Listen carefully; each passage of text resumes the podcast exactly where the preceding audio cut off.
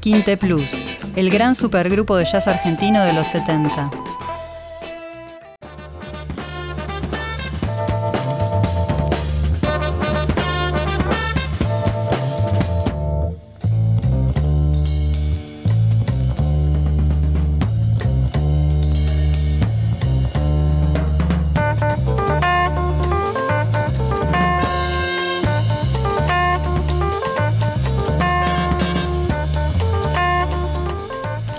Bueno, lo que estamos escuchando es probablemente el gran supergrupo del jazz argentino de los comienzos de los 70.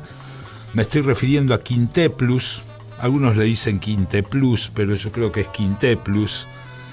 Mm, una agrupación jazzística formada por todos cracks, realmente, que editaron un solo disco de estudio en su momento, uno que se llamó simplemente con el nombre de la banda, Quinteplus, por el sello EMI, en el 71. Tocaron mucho en vivo y después, este, bueno, se, se separaron.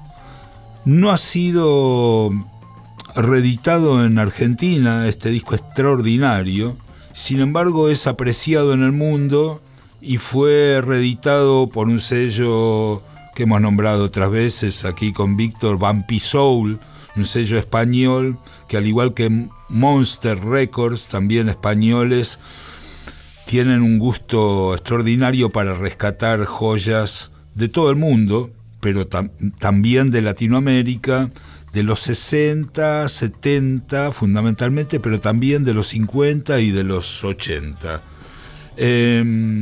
estaba formado por músicos, dos de ellos los principales, digamos, los principales en la formación del grupo, venían de tocar en la banda de Jorge López Ruiz, del flaco que hemos mencionado también otras veces en otra historia, que aparte de todo lo que hizo, también la banda de López Ruiz servía como una especie de semillero de, músicos. Em, estos eran el baterista Carlos Pocho Lapuble, y el trompetista Gustavo Bergali, instituciones del jazz argentino, aunque en ese momento todavía no lo eran, eran como los músicos hot de ese momento. A, ellos se les unieron nada menos que Jorge Negro González en bajo eléctrico y contrabajo y algo importantísimo que le dio como un carácter muy especial al sonido del grupo, el piano eléctrico de Santiago Jacobe. El gran Santiago Jacobe que tocaba un piano eléctrico Fender que estamos hablando del 71, era un sonido muy de ese momento, ¿no? El sonido que estaba en los discos de Stevie Wonder, por ejemplo. Y bueno, y la formación se completaba con Jorge Anders en saxo tenor. Em, unas bestias. Tocaron bastante, grabaron este disco que tenía em, composiciones propias, la mayoría fundamentalmente de Pocho Lapuble y de Jorge Anders. Un par de versiones, esto es importante, vale la pena destacarlo, del folclore argentino. Este, había, en eso se emparentaban, digamos, con lo que empezó a hacer este Gato Barbieri por la misma época. Y bueno, y también tienen un tema de Bobby Gentry, Oda a Billy Joe, a Billy Joe eh, un tema muy de ese momento, que como verán, este tema que estamos escuchando de fondo se llama El Pasito de Nano y también vale la pena este, escucharlo para hacer un homenaje a quien lo inspiró, que fue Nano Herrera, que era un personaje increíble de quien tuve la suerte de conocer y ser su amigo de alguna manera que era un gran hombre de radio, agitador cultural, pero una, personalidad del jazz argentino que estaba siempre presente, era amigo de todos los músicos y bueno, este... La Puble creo le dedicó este tema, el pasito de Nano, a Nano Herrera.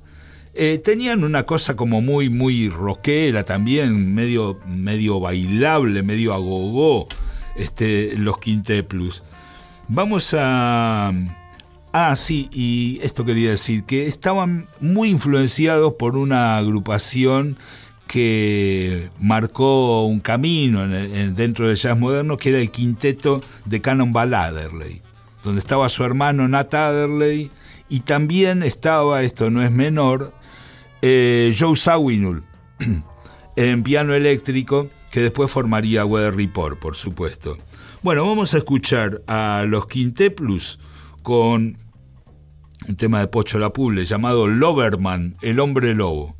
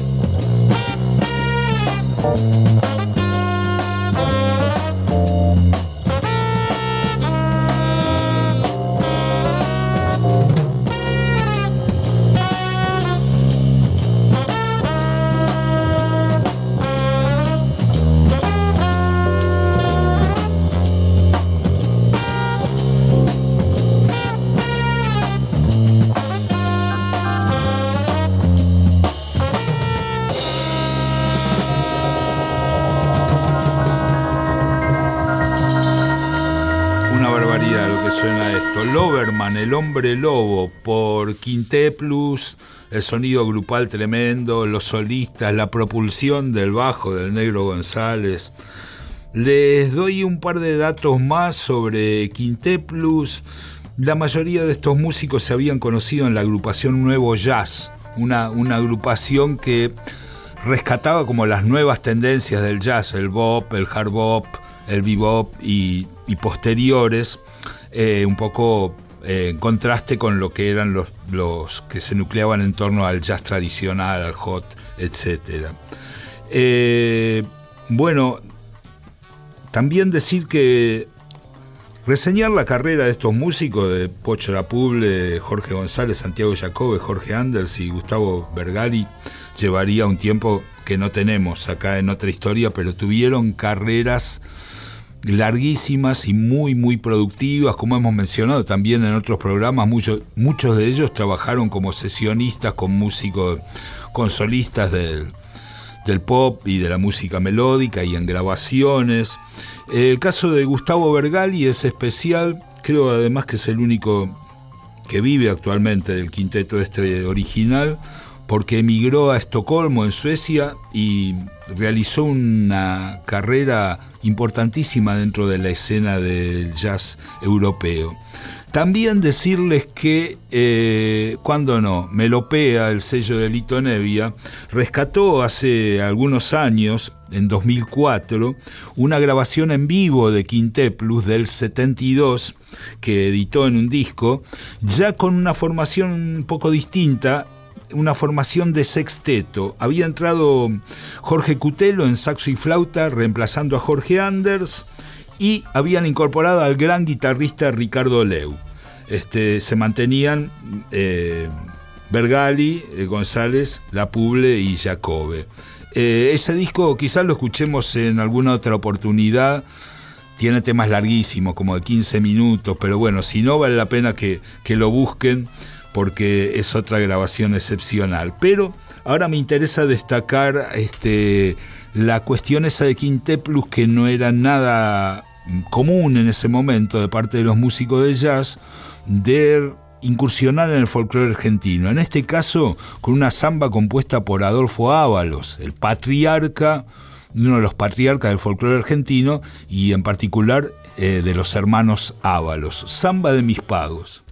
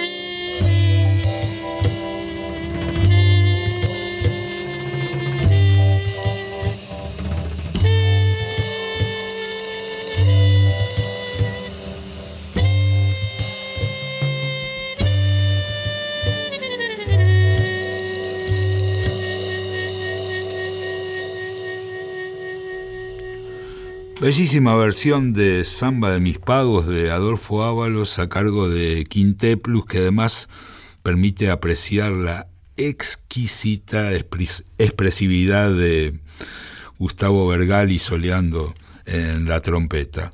Con esto cerramos por lo menos nuestra primera columna dedicada a Quinteplus. Otra historia. Con Claudio Kleiman, Víctor Tapia, Valeria Pertón y Mauro Feola.